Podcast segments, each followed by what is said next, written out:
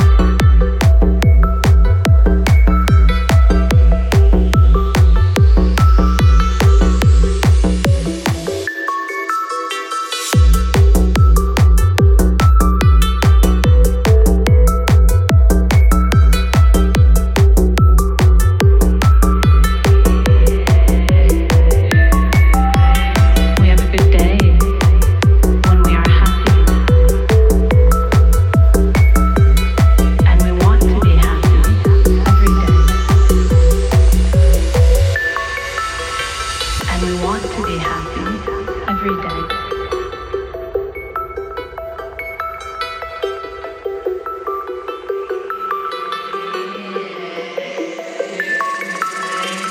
much of the time, our mind is like a balloon in the wind,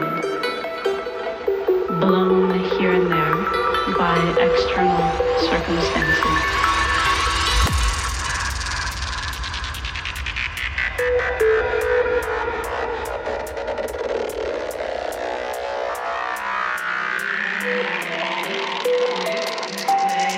we have a good day.